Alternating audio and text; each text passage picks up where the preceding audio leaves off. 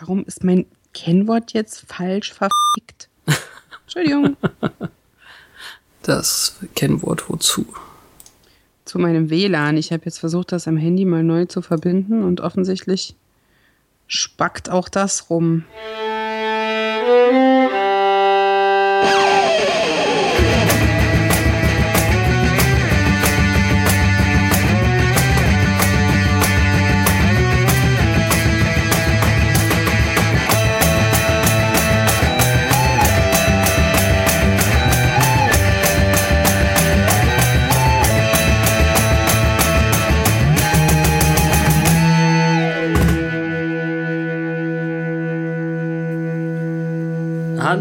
Und herzlich willkommen zu Once More with Feeling, ein Podcast im Band von Raketenwerfern.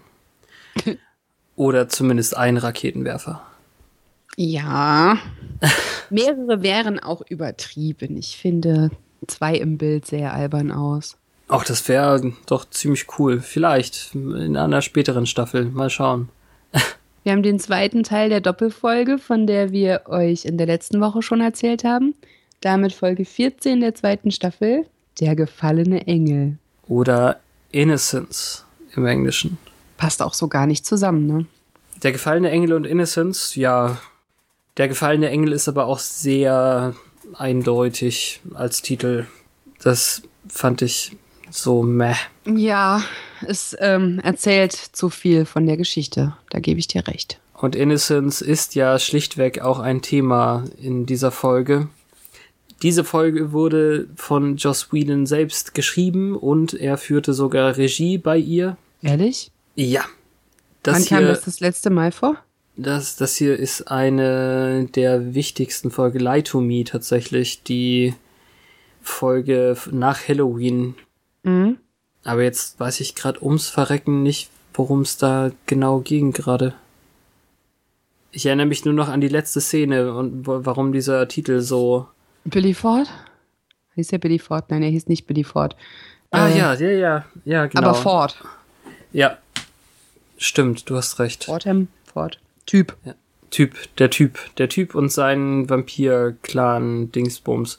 Und natürlich äh, When She Was Bad, die erste Folge, jetzt in dieser Staffel. Waren äh, Folgen, wo beides gegeben war, wo er geschrieben hat und ähm, Regie geführt. Diese Folge ist nämlich besonders wichtig. Als zweite Folge in dieser Doppelfolge wurde sie auf einem neuen Sendeplatz gesendet. Wir waren bisher immer auf einem Dienstag mit der Folge, äh, oder äh, bei den Amis zumindest, waren sie bisher auf dem Dienstagabend und sind jetzt auf den Mittwochabend gewechselt für die voraussehbare Zukunft. Deswegen war das ganz wichtig. Also erstmal finde ich das ganz schön krass, die zweite Hälfte der Doppelfolge direkt am nächsten Tag zu senden und dann eben damit einen Wechsel des Platzes anzuzeigen. Okay. Also das war wichtig. Und ähm, jetzt zumindest, wenn wir jetzt mal Quelle Internet, äh, Wikipedia glauben, dann ist es die meistgesehene Folge überhaupt von Buffy. Aller Zeiten? Oder bei Naja, der also- Erstausstrahlung? Soweit ich das jetzt hier sagen kann. Also ich weiß nicht, ich denke mal eher bei der Erstausstrahlung. Hinterher Krass. kann man das ja eher nicht, nicht so genau sagen. Also ja, ich hätte jetzt aber gewettet, dass es nicht einer aus der zweiten Staffel ist, weil dann die Popularität noch zugenommen hätte. Das Problem ist, dass hier keine Zahlen gesichert sind für die dritte Staffel. Das heißt, ich kann dir das absolut nicht sagen. Ach so. Naja. Und ähm, wer weiß, also das dies hier von aus, aus Wikipedia bezieht sich auf TV Tango und von der Seite habe ich noch nie gehört. Ich weiß nicht, woher die die Zahlen haben, aber ein Rating von 5.2 ist das von 10 oder was? Das ist ja auch Quatsch. Also, Ja. naja, wie, wie auch immer sicher diese Information ist, wahrscheinlich eher nicht. Aber ich kann mir gut vorstellen, dass bei der Erstausstrahlung das schon viele gesehen haben. Ja. Na, die, so eine Änderung vom Sendeplatz bedeutet ja wahrscheinlich auch, dass das ein besserer wurde. Irgendwie aus irgendeinem Grund. Wobei ich das nicht absehen kann, inwieweit das vorteilhafter ist. Ja, das kann ich dir auch nicht sagen. Aber Ja. es lebe der Mittwoch. Es lebe der Mittwoch. ja, nicht, nicht umsonst machen wir das genauso, ja. Wäre voll lustig gewesen, wenn wir dienstags angefangen hätten und uns jetzt auf Mittwoch verlegen würden. Ja, ich weiß. Äh, Ich habe ja viel versucht zu planen, aber alles kann ich auch nicht planen. Wir hätten Na ja. auch an dem Tag anfangen können, als die Serie gestartet äh, ist und hätten jeden Tag, an dem auch eine ursprüngliche Episode rausgekommen ist, veröffentlichen können. Also was. ich hätte nicht so viel Bock gehabt auf so viel Sommerpause und Zwischenstaffelpausen. Stimmt ist schon gut eigentlich. so. ja, mit wem Ja, haben wir es denn? Dann hätten, hätten sie die letzte Woche Folge schon am Dienstag gehabt und das hier wäre schon der Mittwoch. Naja. einen Tag länger zappeln lassen. Ah, naja. Nee, Ähm. äh, sieben Tage weniger oder sechs Tage weniger. Ach so, du hättest es dann in, an aufeinanderfolgenden Tagen rausgekloppt. Hätte ich ja müssen, ne? Wenn wir nach dem Original-Ausstrahlungsdatum gehen. Ja, ist schon nett. Aber dann wäre jetzt Januar und kalt und das fände ich auch nicht so schön. Genau, dann wäre jetzt Januar. Es hätte alles geändert. naja. Ähm, mit wem haben wir es heute zu tun? Ah ja, das müssen wir ja auch immer noch sagen. Buffy and the Crew, where are you? Eigentlich alle, äh, minus, also alle, die letzte Woche dabei waren, minus Dalton. Ja, der kommt nicht wieder. Hm, ja, warum eigentlich nicht? Naja, wir haben nochmal diesen Onkel von Jana.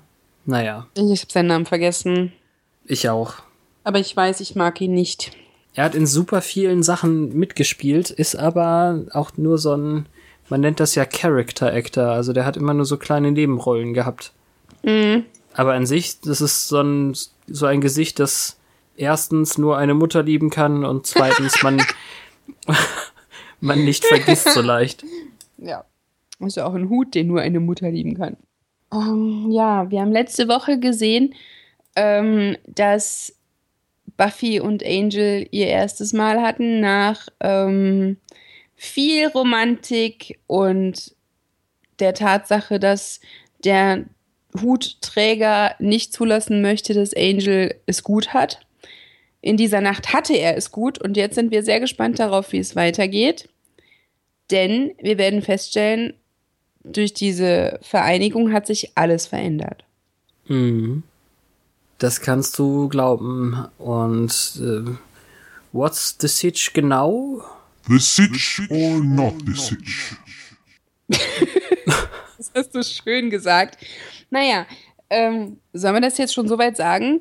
Ähm, also im Prinzip stellt sich relativ schnell heraus, die Seele von Angel hat sich zerf- äh, verflüchtigt.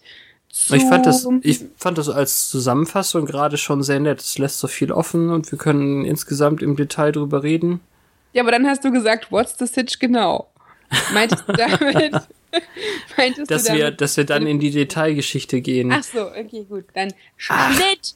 Ähm, ja, dann Alles gut. wir einfach dort an, wo sich ähm, Drusilla und Spike mit dem Richter über das weitere Vorgehen unterhalten. Ähm, Spike scheint ein bisschen frustriert zu sein, weil er an den Vorbereitungen, die Welt zu zerstören, nicht so super teilnehmen kann und dem geht's alles zu langsam, aber der Judge muss sich noch sammeln. Also er wird stärker und stärker, wie er sagt, aber Drusilla bricht dann zusammen, weil er langweilig ist. Ja, während der Judge da im Hintergrund so rumkniet und ich nicht so genau weiß, was er macht, aber hast du gerade gesagt, äh, Drew fällt um, weil ihr langweilig ist? ja, das war so lustig. Sie sagt erst so, I'm bored und dann klappt sie halt zusammen. Ich fand das witzig. Das war gerade fantastisch. Das brauchte einen Moment, um bei mir verarbeitet zu werden. Sie bricht natürlich zusammen, weil sie irgendetwas sieht und auf ihren Lippen verbreitet sich ein wahnsinniges, überglückliches Lächeln.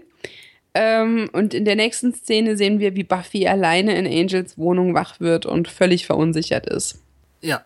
Worauf wir aber sofort in die Gasse schneiden, in der letzte Woche Angel ja noch arg äh, geschrien hat. Ja, sie rufen quasi nacheinander, während sie sagt Angel, sagt er Buffy. Oh no. und windet sich am Boden Und es sieht aus wie ein innerer Kampf und dann kommt eine, ich weiß nicht, ob das jetzt despektierlich ist von mir, das zu sagen, ist es eine Prostituierte? Es wird so es- impliziert. Ja. Also, ich habe ja schon gesagt, Joss hat selbst hier Regie geführt und schrieb. Und äh, fantastischerweise hat er auch einen Audiokommentar für diese Folge auf die DVD pressen lassen.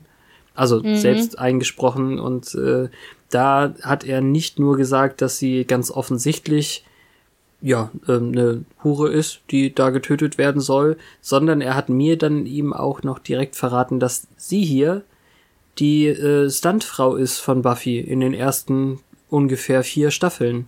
Oh, sehr das- cool. Das ist jetzt das erste Mal, das erste und einzige Mal, dass ihr Gesicht auch mit drauf ist. Sie das heißt- Text kommen.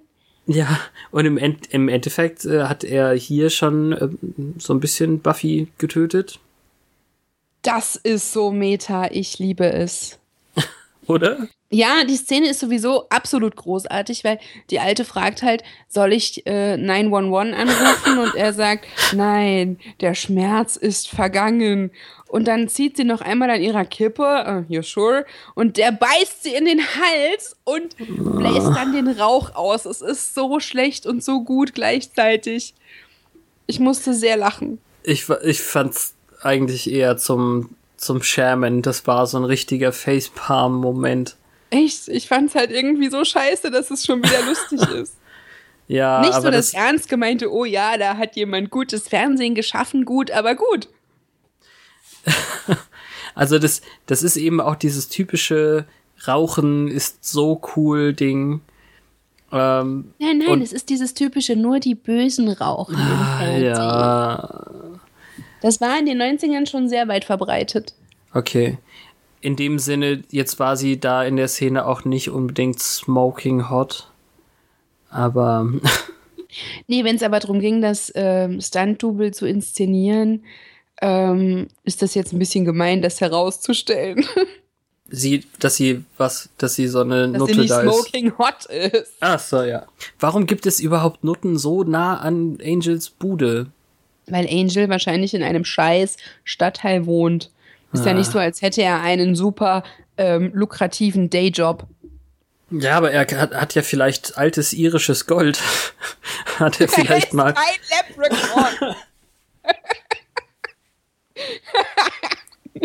Geh mal kurz zum Ende des Regenbogens und hol die Miete.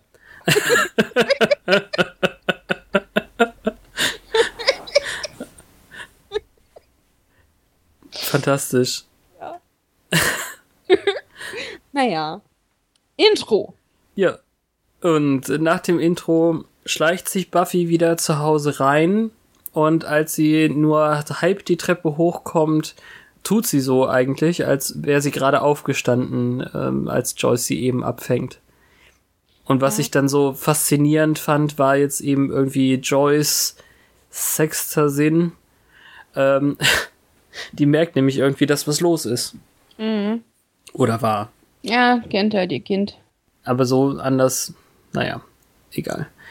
Ja, und Also, also, man die, sieht wahrscheinlich, dass die traurig ist, weil wer will so aufwachen. Aber, ja. Die anderen sind ja auch relativ besorgt, weil sie noch nichts von einem der beiden gehört haben. ja, also nur ganz kurz. Ich finde das so seltsam, wie Buffy dann meint, äh, dass sie dann noch danach duschen geht, obwohl sie ja ziemlich komplett angezogen runterkam. Ich verstehe das alles nicht. Was für eine doofe Ausrede, oder? Und Joyce meint, wenn sie sich beeilt, dann kann sie sie zur Schule fahren und keine Ahnung was. Also sah das jetzt so, so aus, wie die Szene eigentlich sein müsste, dass sie irgendwo anders aufgewacht ist und ähm, es ist kein richtiger Walk of Shame, so richtig, aber Nee, sie hat ja, also sie muss sich ja nicht schämen. Sie hat ja mit ihrem Freund geschlafen. ach so, ja.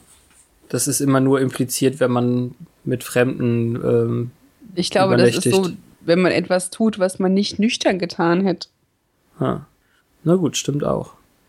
Aber ja, man weiß es ja nicht, ob sie nicht ihr erstes Mal bereut. Da schon. Ja, das alleine Aufwachen ist mit Sicherheit ein Dämpfer gewesen.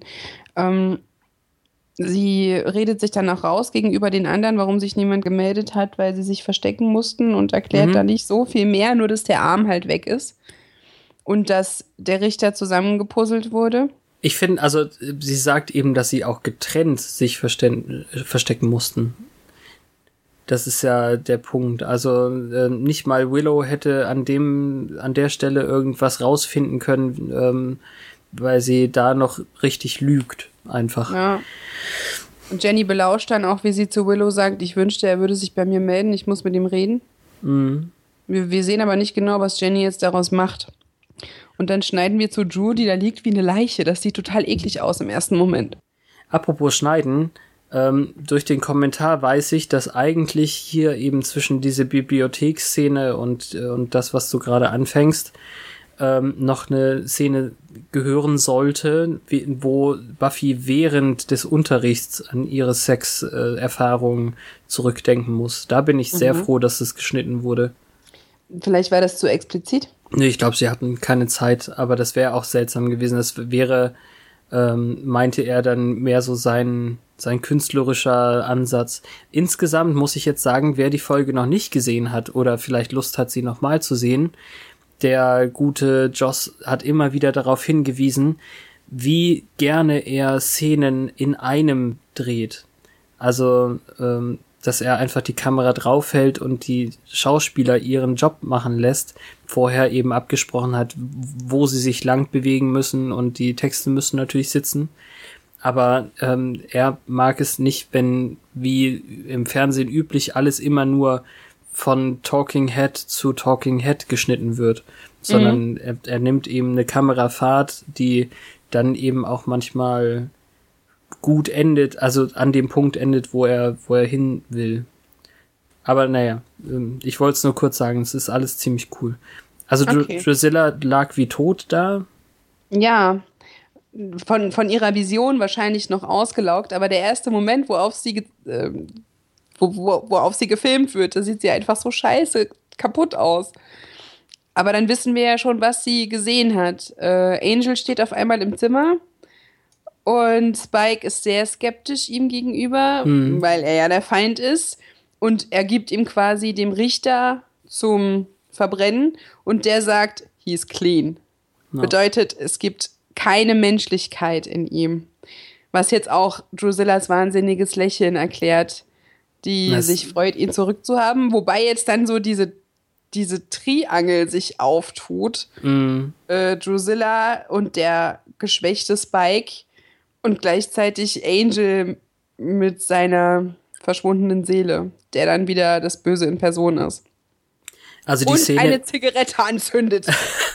ist offenbar auf den Geschmack gekommen eben. Ja. Also, ja, erklärt vielleicht auch den Aschenbecher in seiner Wohnung. Vielleicht raucht er die ganze Zeit schon und wir haben es einfach nicht gesehen, weil er ja als Guter nicht rauchen darf. Ja, das kann sein.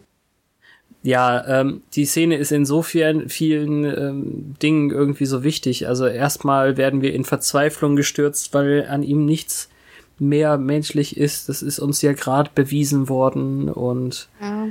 Aber ich Wenn- muss sagen, der spielt das echt gut. äh, fantastisch, finde ich auch. Also ähm, habe ich auch genauso aufgeschrieben.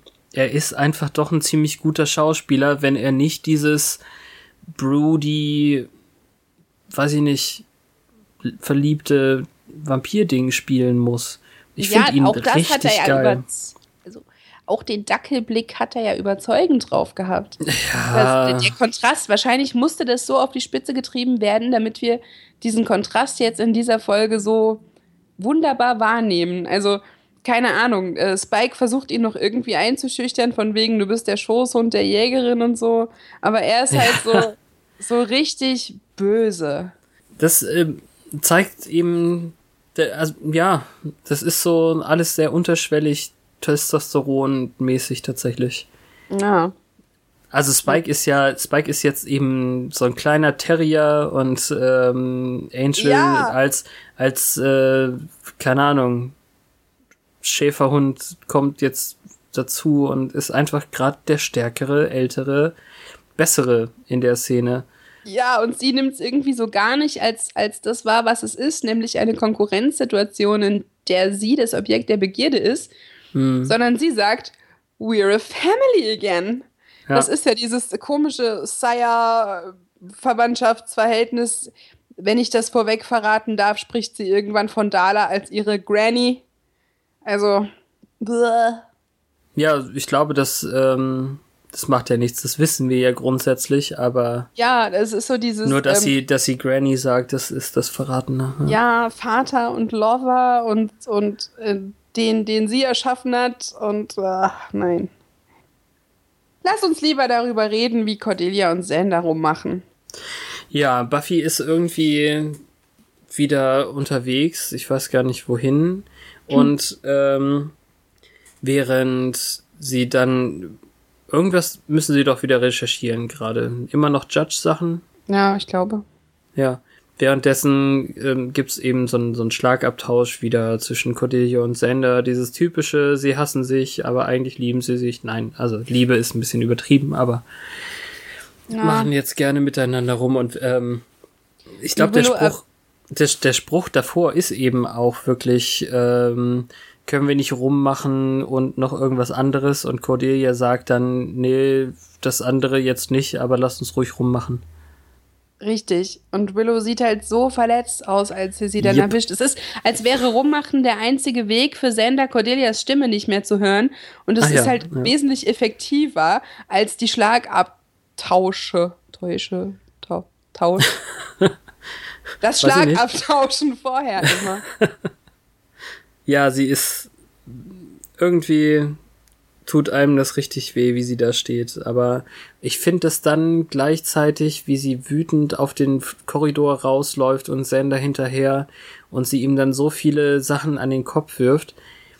Also ich finde den Dialog an der Stelle fantastisch geschrieben. Es ist eine richtig gut geschriebene Szene.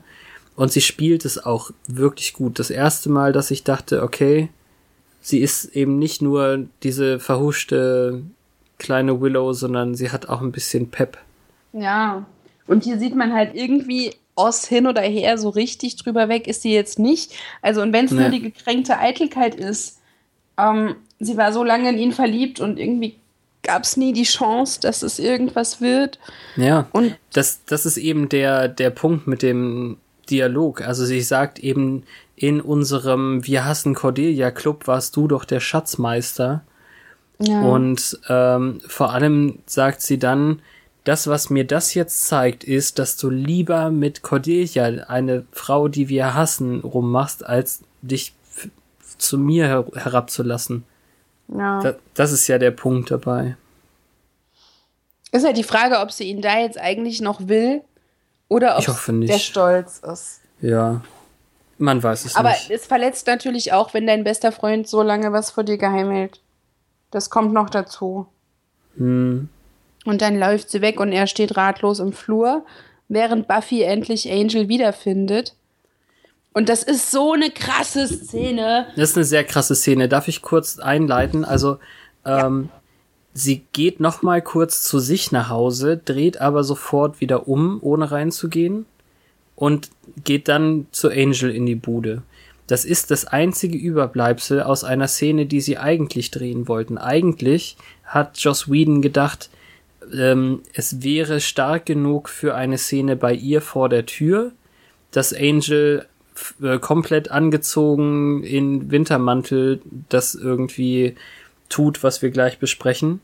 Aber es hat nicht funktioniert und deswegen haben sie sich doch dafür das, ähm, äh, entschieden, das in diesen intimeren Raum äh, zu verlegen. Äh, Weil er sich dann gerade noch mal vom Entblößen aus anziehen kann. ja, also zwischen, rein zwischenmenschlich und gleichzeitig ist es ja auch so ein bisschen der Tatort der letzten Woche. Ja, das stimmt. Also das ist so hinterhältig, weil er umarmt sie zurück und mir geht's gut, mir geht's gut. Und, und erstmal denkst du, Moment mal, hä? War das andere jetzt eine Finte? Also theoretisch hättest du drauf reinfallen können, so wie sie erstmal kurz drauf reinfällt. Äh, aber es ist halt alles dieses Psychospielchen. Äh, Dann fängt er an, so gemeine Dinge zu sagen, die keine Frau auf der Welt hören will, von wegen, als ob ich danach noch hätte hier rumliegen wollen. Ähm, und du musst noch viel über Männer lernen, Kiddo. Ja. so super herablassend dafür, dass sie seinen Ring am Finger trägt und dann fragt sie, ob sie nicht gut war und Ich würde wetten sagt- übrigens, dass, äh, dass das irgendwie mit Kleines übersetzt ist dann, oder? Mit das wirklich, Kiddo. ja. Das weiß ich nicht. Ja, Aber ob sie, das- also das, also allein die Frage zu stellen von, von der 17-Jährigen ist schon irgendwie traurig und dann die Ja, aber Reaktion. Ich kann mich da nicht ganz so reinversetzen, aber es ist wahrscheinlich ein, ein Impuls, weil er ist 700 Mhm. Jahre alt und hatte keine Ahnung, wie viele Frauen und sie weiß das ja. Und dann, Ja. der verunsichert, also in dem Moment ist es ja immer noch ihr Freund, von dem sie gerade nicht weiß, was, was in seinem Kopf vorgeht. Sie kann ja nicht Mhm. wissen, dass er sich jetzt gegen sie gewendet hat. Und was jetzt auf der Grundlage der Informationen, die du uns vorher gegeben hast über die Stuntfrau, sehr lustig ist, ist, dass er sagt, nein, du warst großartig. Ich dachte, du wärst ein Profi. Ach so. Okay, ja. Ja, aber das, das ist ja auch, das ist ja auch irgendwie ironisch gemeint von ja, natürlich, dann, aber es also, ist halt mit Meta-Wissen super witzig. Wenn er doch vorher die Nutte, die ihre Stuntfrau Ja. ist, gekillt hat. die er sofort danach gesehen hat. Sie war die erste Frau, die er berührt hat nach ihr. Aber Mhm. egal. ich will das jetzt gar nicht ausdeuten, was da alles äh, gemeint sein kann, aber äh, also er ist schon echt richtig hart äh, zu ihr. Also ja, er lacht sie aus. Sie weint Ja. und er lacht sie aus. Von wegen, ich hatte sowas schon öfter. Und als er sie dann anfassen will, so herablassend im Gesicht, während er den Ring immer noch trägt, um den es eben ging, Hm. äh, weicht sie halt zurück und sagt, er darf sie nicht anfassen. IMDb Trivia sagt übrigens, dass er ihn andersrum trägt. Also, dass er ihn schon wieder so rumträgt, dass er nach Liebe sucht und nicht Liebe hat. Das, also, es ist sehr viel Liebe zum Detail, weil man die Hände nie so scharf geschossen sieht, aber das ergibt Sinn. insgesamt, also richtig hart und ich brauchte dann den Kommentar von Joss selbst, um zu verstehen, was hier eigentlich passiert gerade. Ich habe das nicht zusammengezählt. Ähm, er macht das mit Buffy, was er mit äh, Drusilla gemacht hat. Er will sie verrückt machen. Ja, das hast du nicht zusammengezählt? Nee, ich habe das nicht kapiert. Ich, äh, ich habe gedacht, ja, warum ist er denn jetzt so fies? Nur um sie abzulenken und später zu töten. Aber er will sie ja gar nicht töten, sondern Messing with her mind. Das hat er aber angekündigt. ja, Er wollte doch eine Nacht haben. ja. Ähm, und später sagt er ja noch was anderes, was eine sehr starke Parallele zu dem, was Drusilla widerfahren ist, darstellt. Hm? Weil er möchte doch alle töten, die sie kennt. Achso, hat er das gesagt? Habe ich nicht gehört. Das hat er später gesagt in ähm, einigen Szenen weiter. Kommen wir noch hin. Aber Also das, das- ist ja genau das, was er mit Drusilla gemacht hat. Das fiese Finale dieser Szene ist auf jeden Fall, dass Buffy weinend da steht und sagt, I love you. Und er sagt, I love you too und geht aus dem Raum. Ja. Er meint's nicht so. Das ist also nicht so, wie sie es gerne hätte. Nee, es ist, er sagt, ich rufe dich an.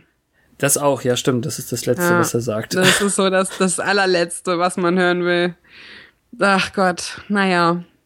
Nee, es, ist, es ist super gemacht. Ich finde den, also kann ich nur wiederholen, ähm, dieses böse Ding, man lernt ihn sofort zu hassen. Ja. Dieser, dieser Ekel stellt sich sofort ein. Es ist der Hammer. Das ist jetzt hier emotional so schrecklich, wie es irgendwie in der TED-Folge war.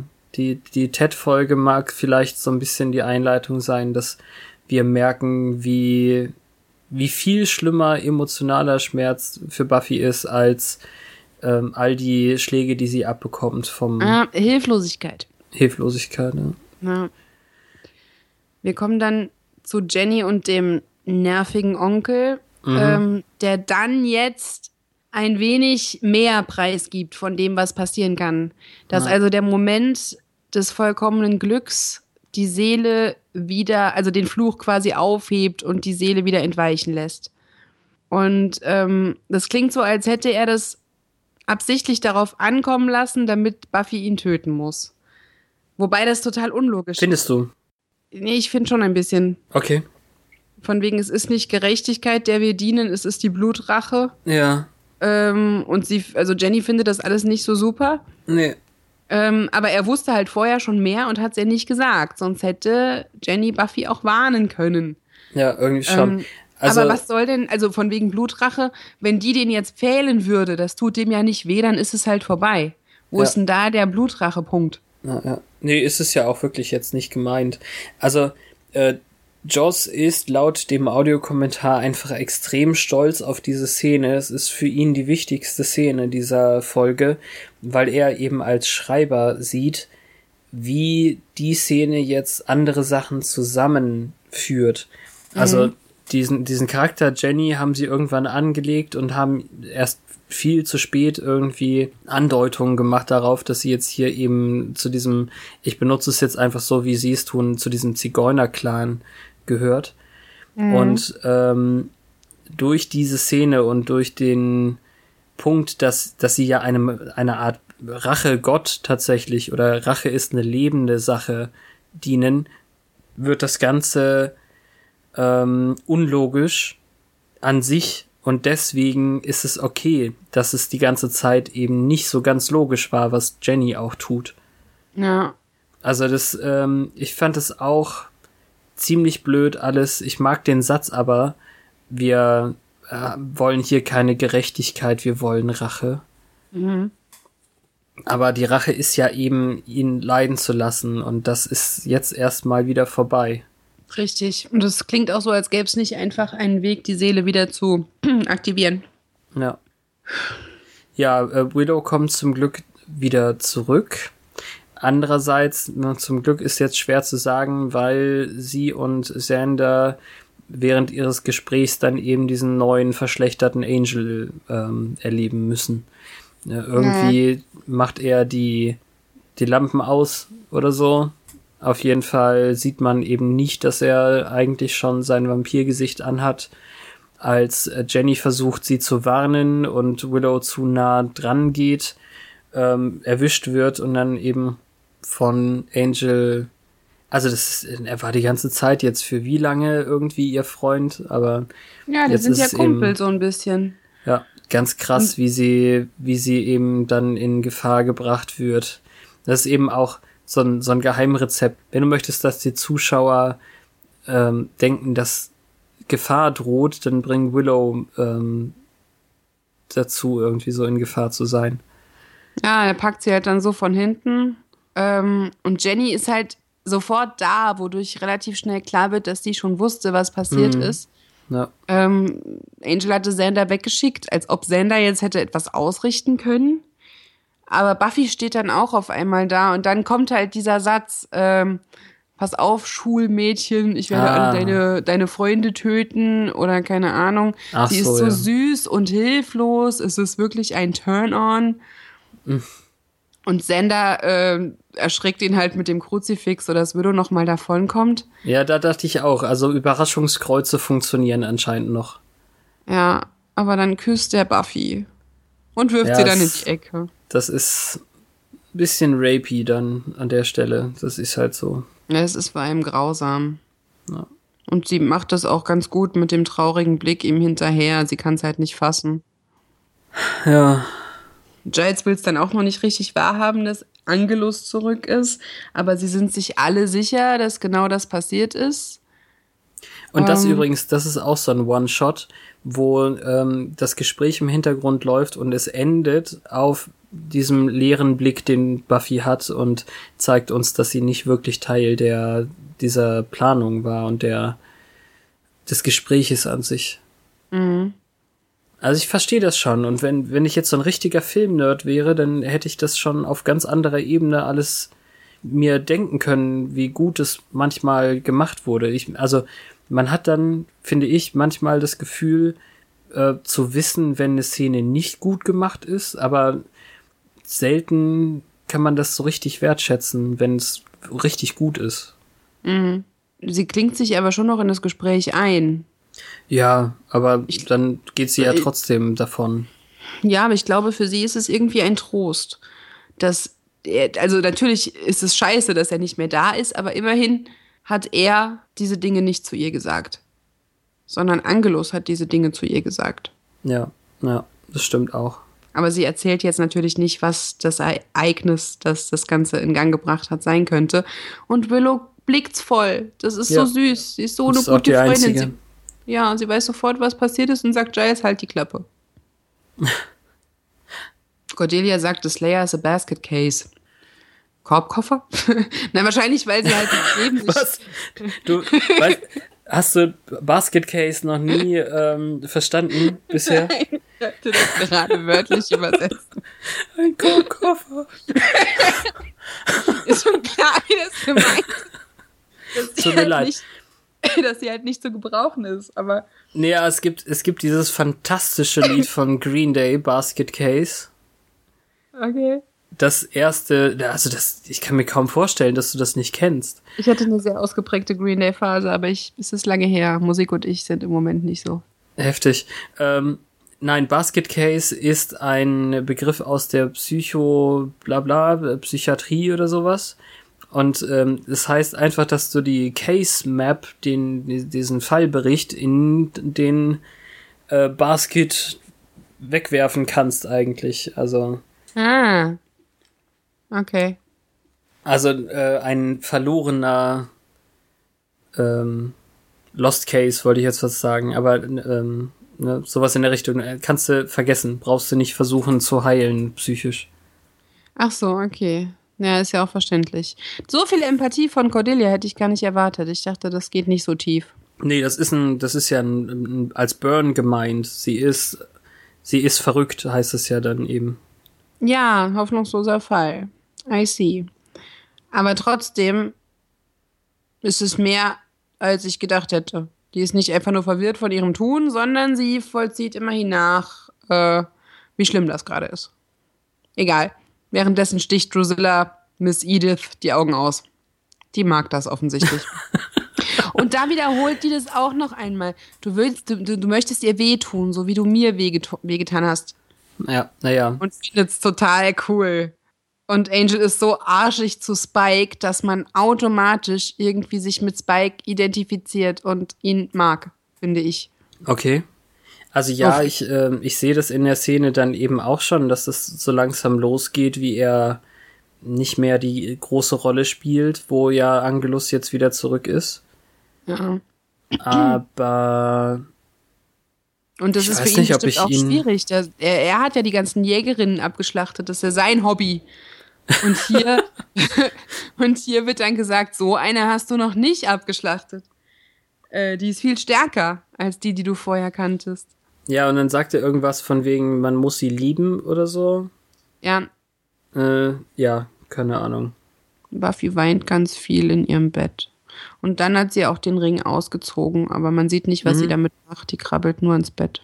Aber hier kommen Flashbacks zur Nacht. Man sieht aber nur Mhm. das hässliche Tattoo.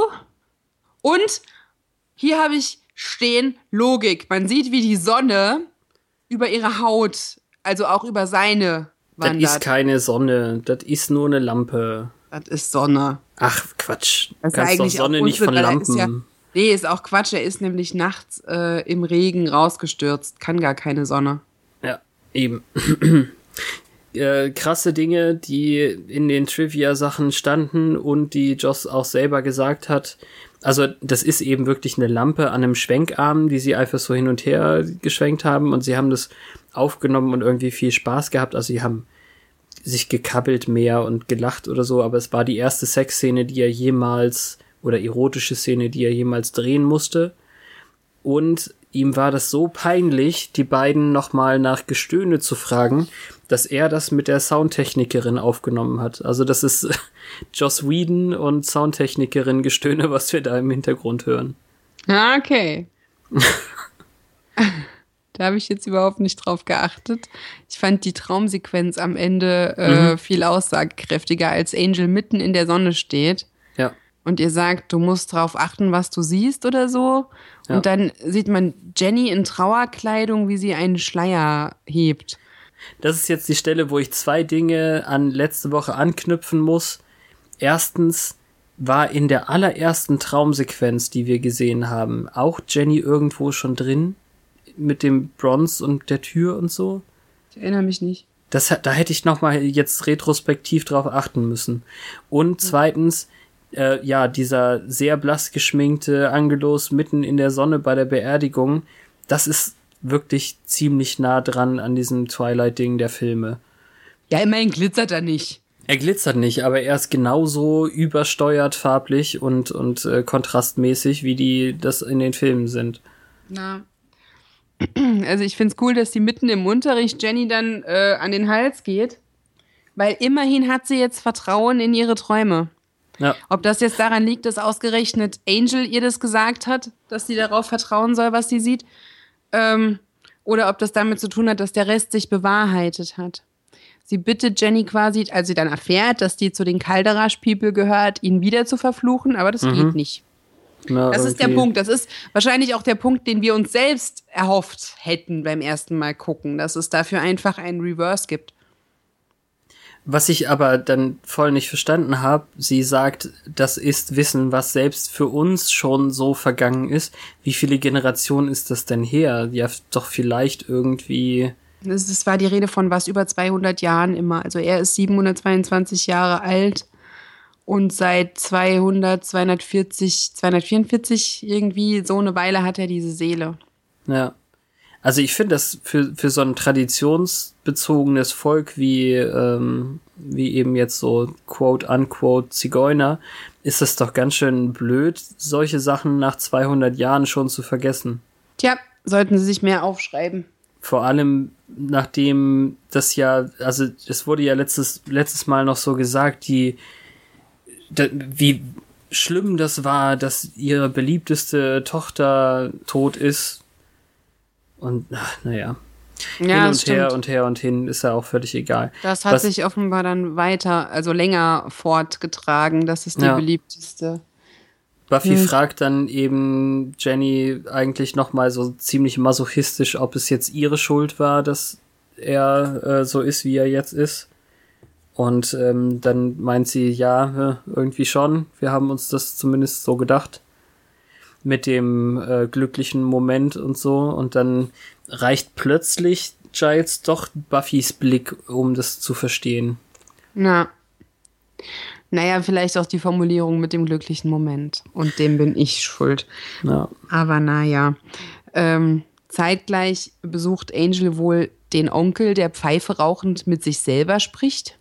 Ja, naja, er hat irgendwie darauf gewartet, dass jemand kommt. Ah, und wir sollten genau. ja, wir sollten ja jetzt glauben, dass es Buffy und Jenny sind, die kommen und mit ihm reden wollen. Ja, aber Angel war schneller und auch wenn wir nicht sehen, was passiert, kann man sich das sehr leicht denken. Ja.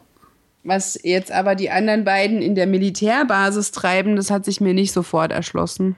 Nee, also erstmal finde ich es jetzt gerade total schade, dass ich ähm, das Gespräch, was Willow und Xander hatten, als äh, Angel sie überraschte, total wieder aus den Augen verloren habe. Das fand ich nämlich auch total super, weil Xander zwischendrin dann gesagt hat, ähm, ach, Moment, ich habe gerade einen Gedanken. Ist das ein Gedanke? Oh ja, und es wird ein Plan. Das fand ich total irgendwie süß von ihm oder wie auch immer. Ich finde das, was jetzt kommt, halt noch total viel toller. er, er hatte irgendwie den Plan äh, gefasst mit Cordelia, also er guckte schon so zu Willow auch rüber, als er den Plan erklären will, ähm, dass er Cordelia dafür braucht und sie sollte sich jetzt eben ein noch sch schlampigeres Outfit ähm, anziehen. Ich verstehe jetzt eben an der Stelle nicht, wo ist das, was sie jetzt anhat, denn bitte schön ähm, aufreizend irgendwie. Ich weiß nicht, sie hat einen äh, spiegelnden Mantel an. Vielleicht war das Schlampenwear. Ja. Gleichzeitig ähm, ist das echter Regen in der Szene. Deswegen ähm, eigentlich sollte er auch nur mit diesem Hawaii-Hemd ähm, auf der Militärbasis rumstehen, was dann was dann dieses Gefälle zwischen Soldat mit Knarre und Sender, der Bullshit äh, redet, noch größer gemacht hätte. Na, das Geile ist, er redet ja nicht nur Bullshit. Das Coole ist, dass er aus der Halloween-Folge sein Soldatenwissen behalten hat und das dann noch anwendet irgendwie. Ja, genau. Also er, er braucht Cordy im Schlampen-Outfit, so von wegen, ja, ich finde die scharf, kann die, ich will dir das hier zeigen und so. Was eine total bescheuerte Masche ist. Ja, sicher. Aber natürlich denken so Soldaten das, oder wir sollen denken, dass Soldaten das denken. Ja, und dann du hältst dein, deine Knarre wie eine Sissy. Ja, das wieder. Ne? Na. Mag ja sein, dass so Ausbilder so, das sowas sagen. Ja, ne? ja, aber das ist sinngemäß so wie ein Mädchen oder so. Wie man Ja. sagt, du wirfst wie ein Mädchen. Und es klappt tatsächlich. Sie kommen rein und er Mhm. erklärt es dann auch noch, dass er ja an Halloween in einen Soldaten verwandelt war. Mhm. Den Mann mit der Muskete. Und äh, dass das alles irgendwie noch in ihm drin ist. Dass er eine M16 in 57 Sekunden zusammenbauen kann. Und ich glaube, sie findet es auch ein bisschen scharf.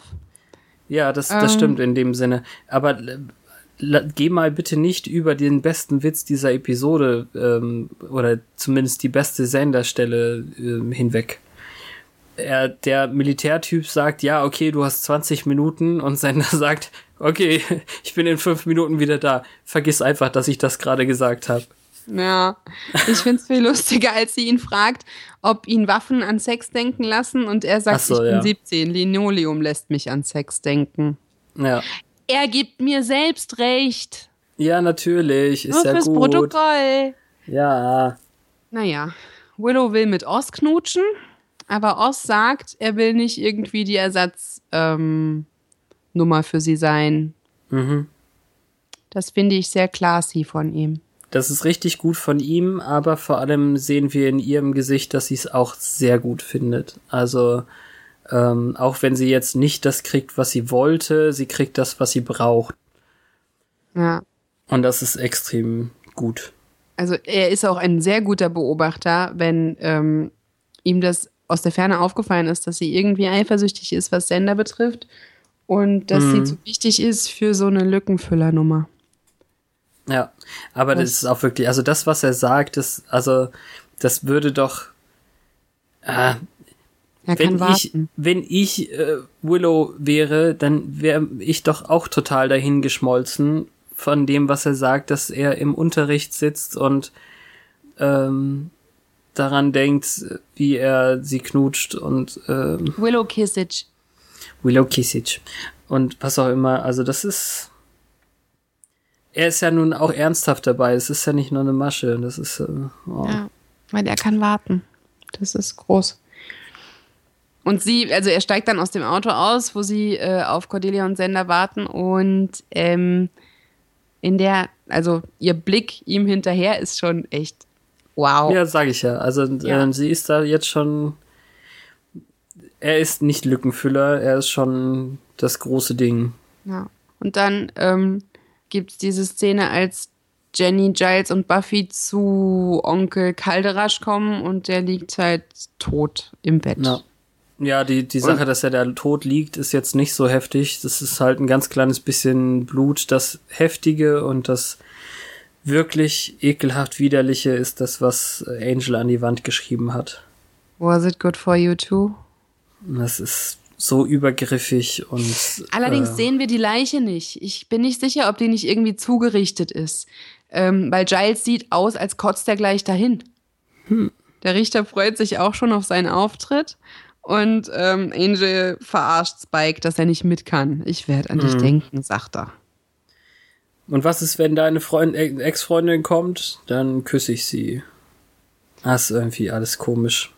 Der verarscht sogar den Richter von wegen Junux Biffy. ja. Das ist aber auch gemein, irgendwie ein modernes Wort zu ben- benutzen, was er gar nicht kennen kann. Das stimmt, war ja lange in seiner Kiste. Ja. Was war denn dann? Sie haben offensichtlich bekommen, was sie wollten. Nee, Was jetzt? sehen wir, sehen wir dann schon die, ähm, Ja, also Als- wir sehen die Kiste, aber wir sehen noch nicht, was drin ist. Das ist jetzt so ein ganz kleiner, ähm, weiß ich nicht, Pulp Fiction Moment, nur ohne Belichtung, wie sie in die Kiste reingucken und alle so, ah, keine Ahnung. Aber ähm, das, was ich jetzt hier angefangen habe zu tippen, aber nichts beendet habe, Jenny wird total abgebügelt von Giles, weil Giles jetzt natürlich ähm, auf Buffys Seite ist, noch mehr als er vielleicht auf Jennys gewesen wäre. Aber sie hat sie ja alle belogen und Ja. Hintergangen und wäre eben auf so viele andere Arten hilfreicher gewesen und jetzt ist es halt irgendwie in den Brunnen gefallen. ja, dass das Vertrauen dahin ist, kann ich auch vollkommen verstehen. Ja, ja also ich finde es eben wirklich so, ein, so eine heftige Sache, wie, wie sie beide irgendwie diese Kiste angucken ähm, und Jenny in ihrem Rücken auftaucht und Giles dann wirklich nur irgendwas sehr Abfälliges sagt. Ich habe ich hab's nicht aufgeschrieben, was genau.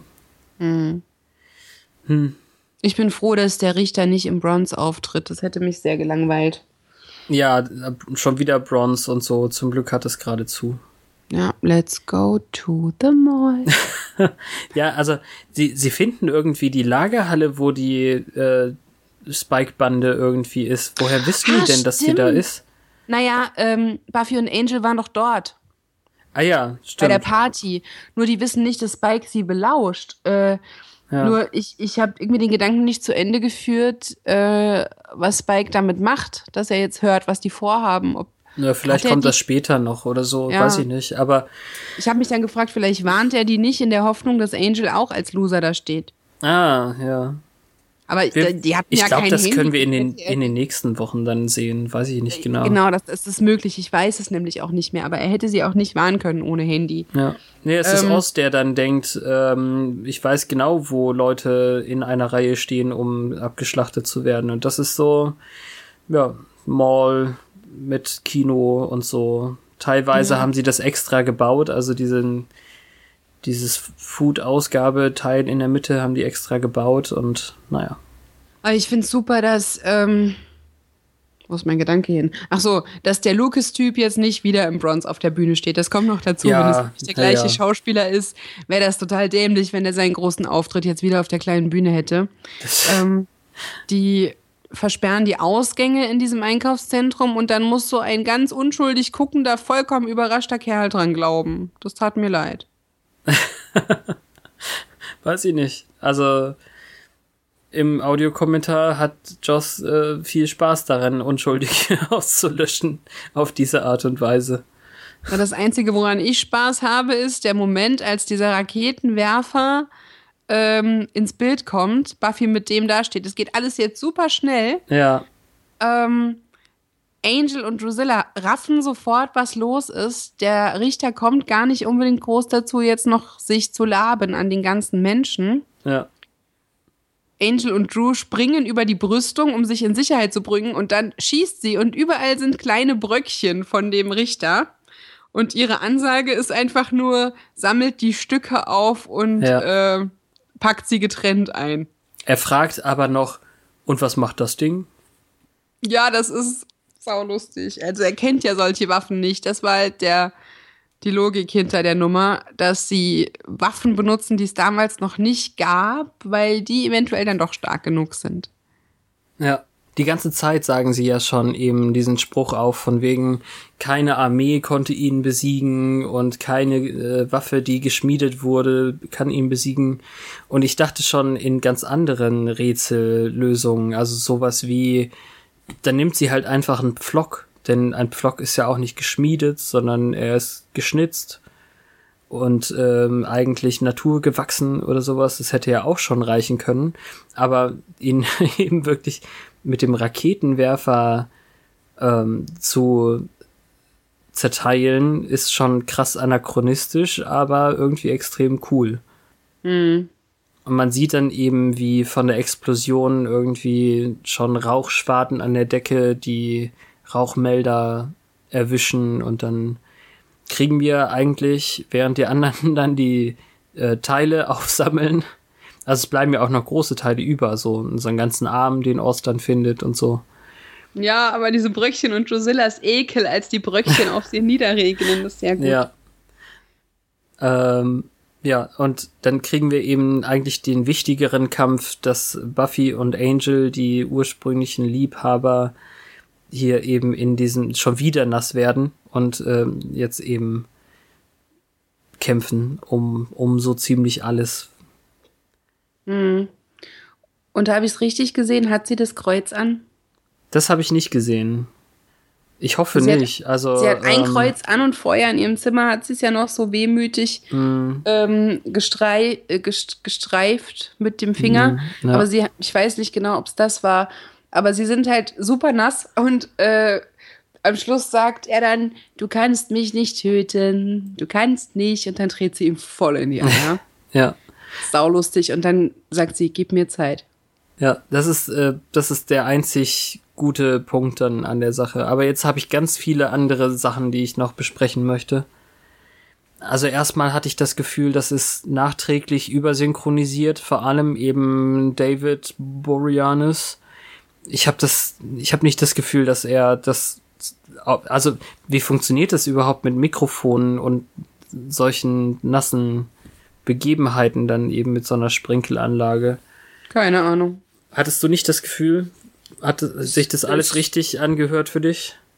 Das hat sich mir jetzt nicht aufgedrängt. Okay. Dann ähm, noch ein bisschen Quatsch. Ähm, Im Hintergrund äh, sind Poster für diesen ganz, ganz bescheuerten, ich glaube, Quest for Camelot oder sowas Film mit äh, diesem zweiköpfigen Drachen. Kennst du den? Mm, -mm. Gar nicht. Im mm Deutschen synchronisiert von Hartmut Engler und Nena übrigens. Es hatte auch so ein paar Musikdingern. Es ist eben kein Disney gewesen, sondern dieses andere Studio. Ja ähm, wo sie eben versucht haben, diese Camelot-Saga für Kinder zu benutzen. Und das ist eben so ein typisch kindlich witziger Drache mit zwei Köpfen, einer davon dick, der andere länglich und keine Ahnung.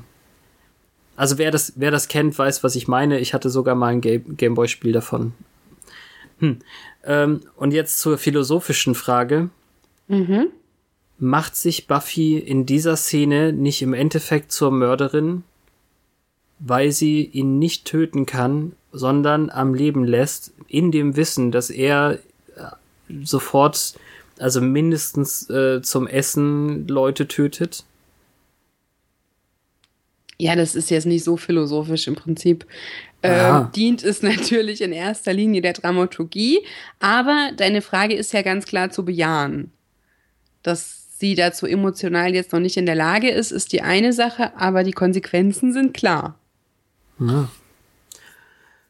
Das ist irgendwie auch, soweit muss man ja denken. Ja. Also ich kann jetzt aus dem Kopf nicht sagen, wie viele Leichen das fordern wird, aber das sehen wir dann ja ab nächster Woche, denke ich. Wir können ja, ja mal einen Bodycount einführen. Machen wir mal. How many people had to die because you couldn't kill him? Ja. Ja, aber dann somit löst sich das eben, sie geht weg und alle leben noch. Also Drew lebt, Spike lebt, Angel lebt. Oder unlebt, wie auch immer. Giles versucht sich dann jetzt noch im Trösten. Mhm. Aber das, ähm, ja, das ist ein Ziel, das Vatergespräch, was ihr eigentlicher Vater ihr irgendwie nicht geben kann. Mhm.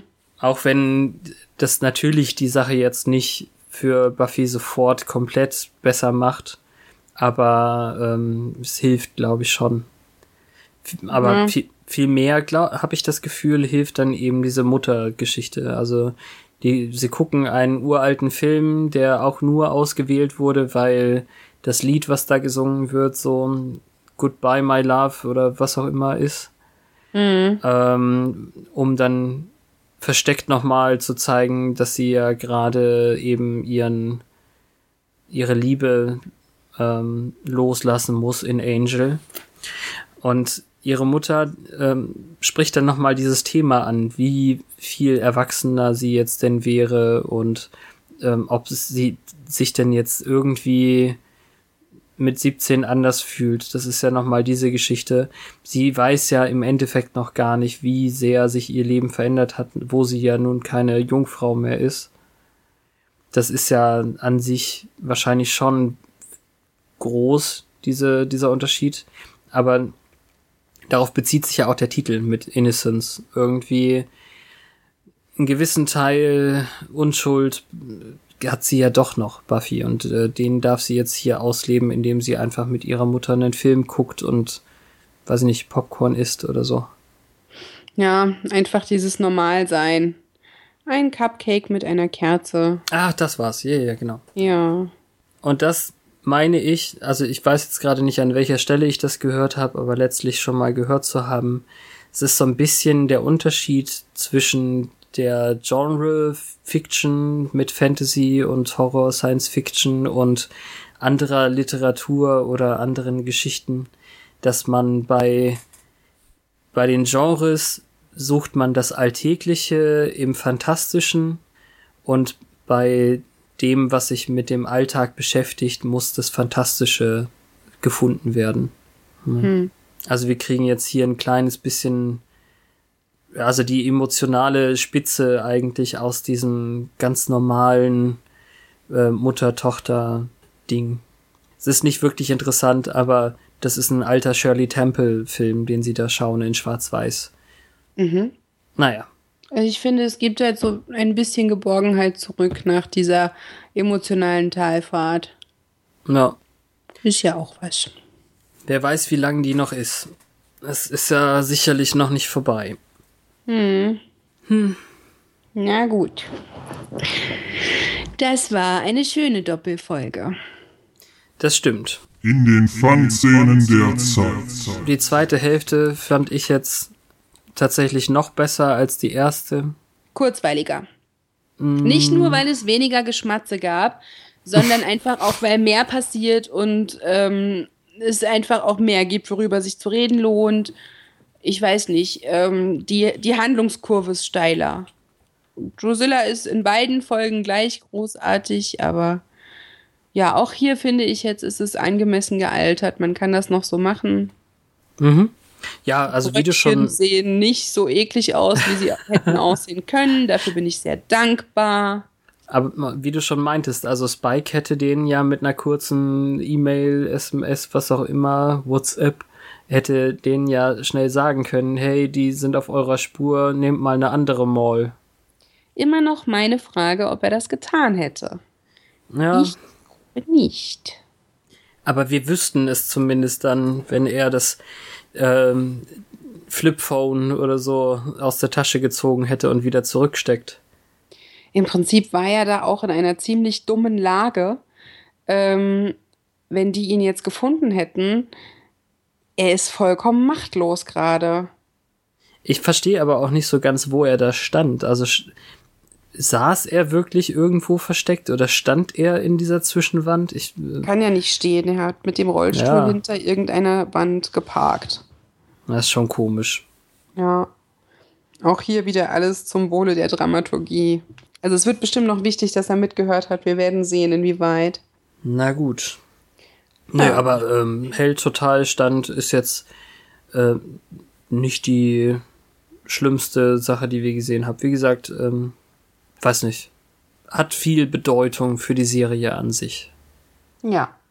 Unterschreibe ich. Gut. Erst das Buch oder erst Twitter?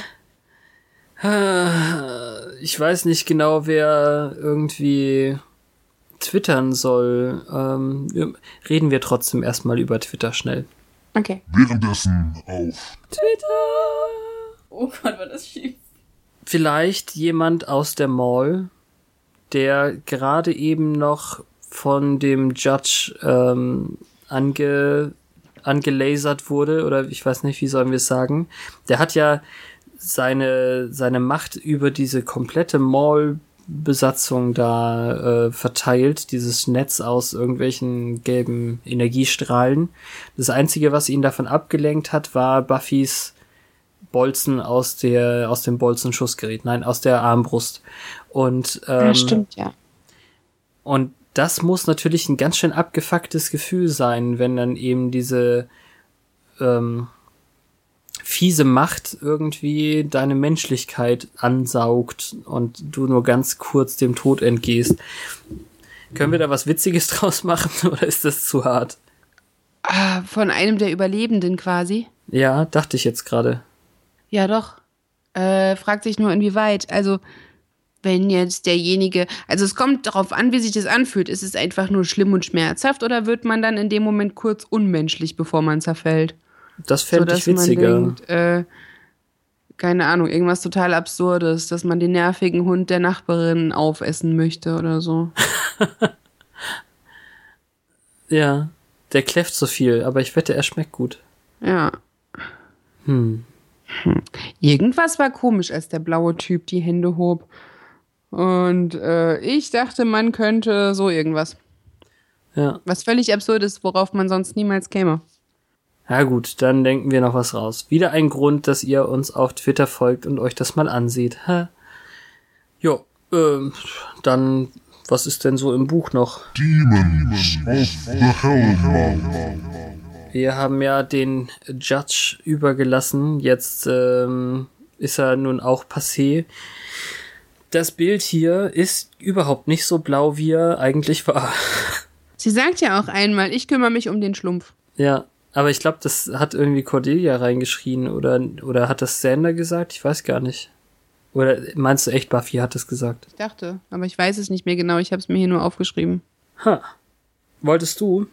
Ich kann es schnell holen, ja. Achso, du, hast, du hast es noch nicht da. Entschuldige. Moment, Moment, Moment. Hätte ich doch dran denken können. Bin ja oft genug aufgestanden innerhalb dieser zwei Wochen. Zwei Wochen. Äh, sagst, Achso, äh, ja, äh, verstehe. Acht Tage. Sagst du mir gerade die Seitenzahl? 72, nee, 71. Also laut Angel ist dieser, oh, wie übersetzt du denn Ancient, Uralt. uralte Dämon äh, in unsere Dimension gebracht worden, um ähm, die ha, Rechtschaffenen von den Verdorbenen. Verdorbenen zu trennen und die Rechtschaffenen zu verbrennen. Man könnte das als poetische Art äh, betrachten, zu sagen, dass der Richter Menschlichkeit auslöschen sollte und durchaus konnte er erfolgreich einige Ziele, äh, einige Wesen verbrennen, die voller Gefühle waren, welches eine menschliche, ein menschlicher Makel Ja, eine menschliche Eigenschaft Eigenschaft? ist, ja. ist. Er hat auch ähm, Dalton ausgelöscht, den Lakai von Spike und Drusilla, als erstes seiner Opfer. Und ich, also Giles, denkt, dass der Richter ähm, auch Spike und wahrscheinlich sogar Drusilla hätte auslöschen können, da sie verliebt waren. Aber da sie ihn haben auferstehen lassen, ähm, musste er ihnen gehorchen. Dieses Wesen war groß und blau und war zerteilt worden. Die Kisten waren über den ganzen Globus verstreut. Spike und Drusilla haben diese wieder zusammengesammelt und ihn zusammengesetzt. Herauszustellen wäre hier, dass der Richter nicht von irgendeiner geschmiedeten Waffe getötet werden könnte. Und wir, ja, fanden einen Weg, ähm, dies zu umgehen und gaben der Jägerin einen Raketenwerfer. Auf jeden Fall Sind die traditionellen. sind ja. genau die, die äh, traditionellen ähm, Handkampfmethoden der Jägerin am effektivsten. Hand-to-Hand-Combat, also Nahkampf-Techniken. Ja. Techniken, ja. Techniken. Und darunter steht ganz are never useful. B. ja. Niemals, natürlich hier schon. nie. Okay. Na ja, gut. das ist aber total gemein. Also hier hätte eigentlich noch ein Senderkommentar hingehört, irgendwie so von wegen, hey, kann ich nicht mal Credit bekommen für gute Ideen oder so? ja. Wer hat den Raketenwerfer beschafft? Ja. Echt mal. Na gut. Okay. Dann Ähm. sind wir wieder durch für eine Woche. Ja. Und wir hören uns nächsten Mittwoch wieder mit Folge 15. Worum geht's da? Ich glaube um Werwölfe. Ah, ja. Oh, das wird ja auch spannend. Ja, da werden wir einiges lernen. Cool, cool, cool. Ich freue mich. Wir freuen uns auch, wenn ihr kommentiert und wenn ihr wieder einschaltet. Genau. Sagt Leuten, dass wir toll sind, denn wir sind Das toll. Finde ich auch. Echt mal. Also, ciao. Tschüss.